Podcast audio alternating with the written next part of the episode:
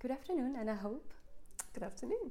The White Rock, Le Rocher Blanc, published in French by Le Bruit du Monde, opens with a bus filled with people cruising through the Mexican desert towards the Pacific Ocean with a mara'akame, a shaman in the language of the Wixarikas, and a narrator, a writer who echoes the thought of the reader as to what are they all doing here?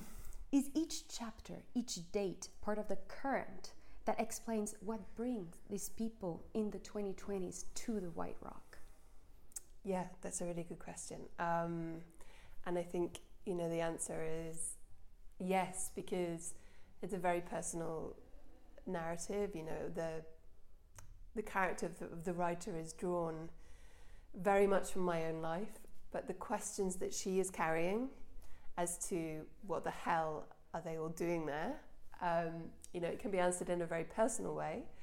Obviously, I can give the facts of my story, uh, which explain why the writer's in the bus, but it's also, as you say, um, a question about the larger tides of history that have brought uh, these mostly Western um, travelers to this place to have this encounter with um, uh, a shamanic culture um, and this extraordinary place of potency, which is the White Rock itself. I felt that time was central while reading the book, but not time as we mostly approach it. In the novel, I felt you underlined the paradox in that we are not eternal, but act as if we were, while nature is closer to eternity, but our acts endanger that. How do you reconcile time with death and life in the context of the White Rock? The existence of a human being and the existence of a place. Wow, that's it's very beautifully put. Um, I mean, I think I was, um, you know, at the time of writing the novel, and certainly in the year before I began writing the novel, I became incredibly involved in environmental activism. And, you know, that was a lot of fear and a lot of energy and a lot of um, thinking about time. So the idea that we have 12 years to um, make the changes that are necessary, or we are headed for cataclysmic climate breakdown, or you know, my daughter is three now. You know, by the time she's 15, what world are we going to be in? So I was living, I felt, in a very um, accelerated, not accelerated, but very sort of an, a sort of intensification actually of, of, of, this, of the sense and the meaning and the importance of time with relation to the natural world.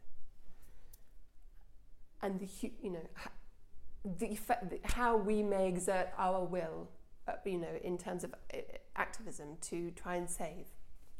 But the journey that I went on in the writing of the novel was one of, I mean, in no way did I become uh, released from the idea that humans need to um, engage in um, manifold actions to um, restore uh, our relationship with the natural world. But I think through the writing of the novel, I came to a very different sense of the place of the human in relation to the natural world. Um, and in fact, the final scene of the novel, I think, encapsulated some of my f- feelings. Um, there's the South that was standing on the beach in Mexico, and there's the South that was writing the South standing on the beach in Mexico, who had had this journey of writing the novel. And oh, time. I mean, it's interesting. I'm going to go on stage and talk about time in like half an hour, and you're making me think about time in the novel, and it's the time that it takes place, and the time of the writing, and the thinking about time, and the thinking about the human in time, and the, and then this at the center of it all is this rock, which has seen everything, um, and which will be there when we are gone. You know, and and yeah, and I know that's not a very clear answer to your question, but your question has just kind of made me think about all sorts of different things. So, yeah. Thank you. Um, reading The White Rock, I felt that the main characters were the rock itself, of course, but also that the human part lied more within the rituals, the beliefs, what was transmitted, rather than in the characters themselves. On the individual, as if we were all part of a tie, a link to which we are mostly blind. How did you approach writing with nature and transmission of tradition? Mm, I mean, so the the I I really struggled with writing the voice of the rock.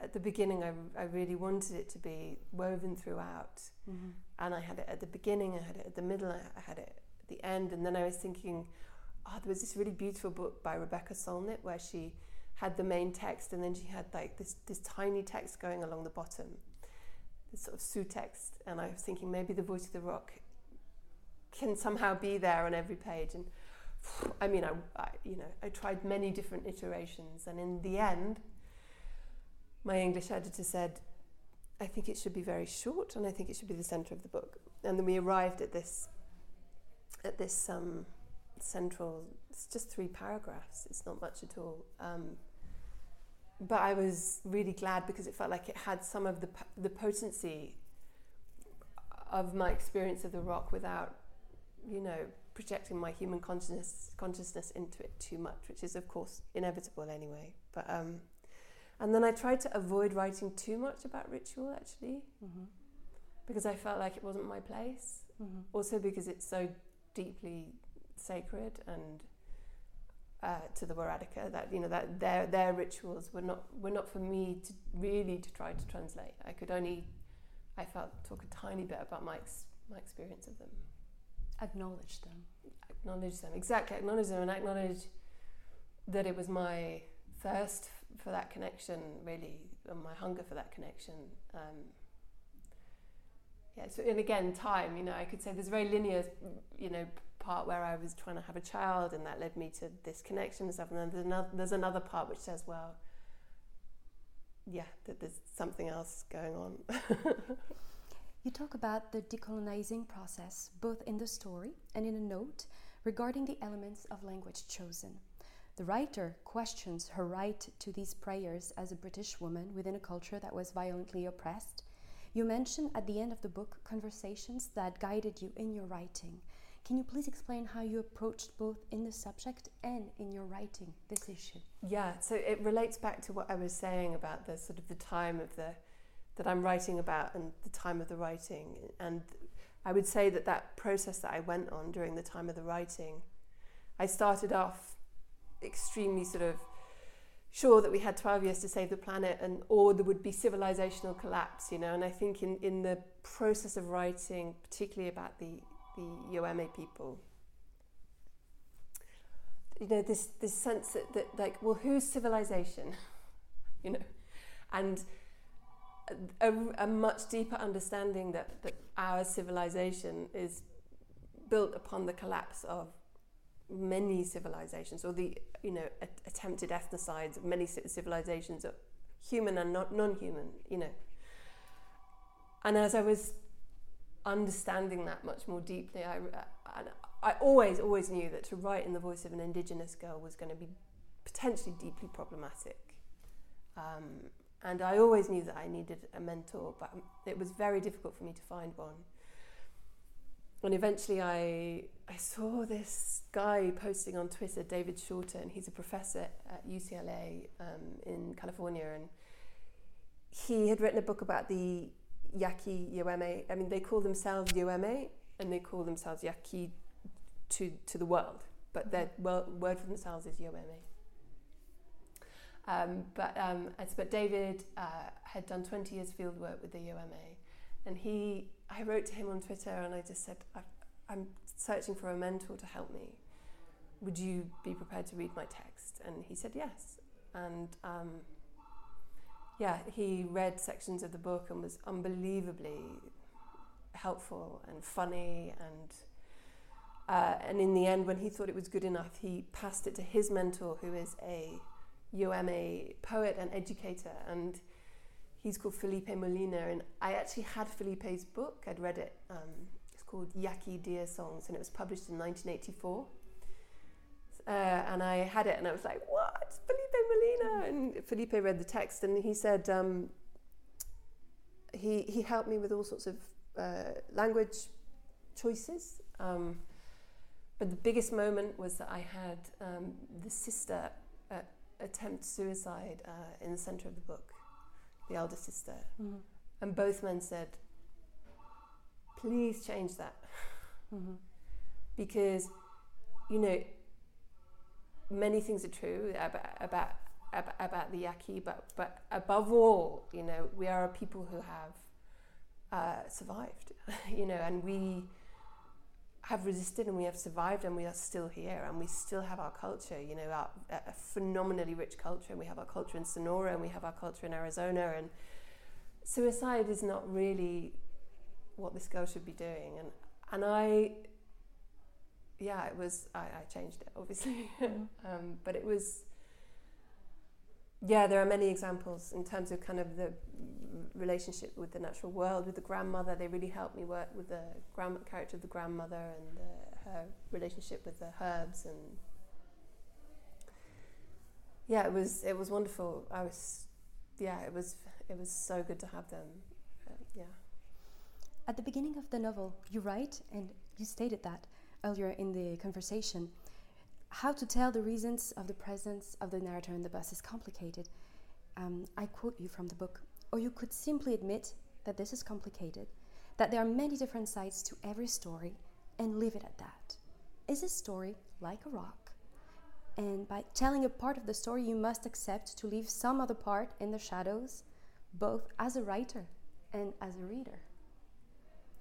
Yeah, I mean, yeah. I, I mean, I, I, I brought a lot out of the shadow. I think Yeah. in this book, you know, I mean, I had friends who uh, read it and they were like, "Wow, okay, you really, you really wrote about some stuff there." And and I think originally I was not going to be writing autofiction for the contemporary section.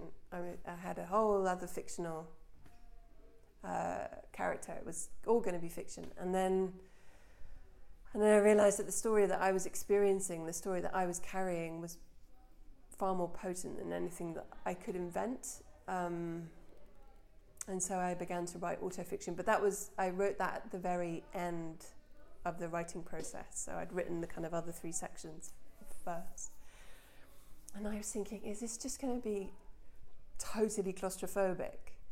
Because it's not only autofictional, then it becomes kind of metafictional because all these characters are happening inside the head of the writer and like is that just too pretentious and blah.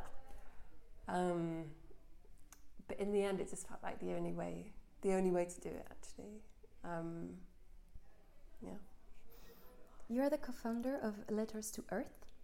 Can you tell us a bit about how this initiative was born and why writing to you has a strength so unique that this is an instrument for the future? Uh, so I yeah, so I became very involved uh, with the environmental group Extinction Rebellion in the UK, um, and I met some women um, through that, and we set up this campaign, Letters to the Earth, and it's still ongoing. Mhm. You know, people can write their letters, and um, but this was a very intense period where we uh, sent a big call out to people to write letters, and I think we had maybe a thousand letters that came in. So, particularly, I would say from adolescents, and so we spent a long time reading through those letters, which were incredibly moving, and then we published it as a book in the UK and in, in the US, and that was, you know, the process of editing and choosing those letters and and you know rereading, particularly I think the adolescent letters were just it was very intense and it was very moving and um, and yeah I mean I you know the the book I remain incredibly proud of the book. Um, I think for many people the process of writing a letter itself was powerful. Um, uh, I took part in many workshops where we sat with people and we heard their anxieties and their their their grief and um, yeah, it was it, it was potent. I mean, I think what was the que- the question was the how why writing was writing, yeah, uh, an instrument for the future? an instrument for the future. Yeah, I mean, I think it is. I, I, I it's strange because it feels like things have shifted so much in five years in terms of our awareness of the crisis and the kind of scale of the crisis, I think. And at the same time,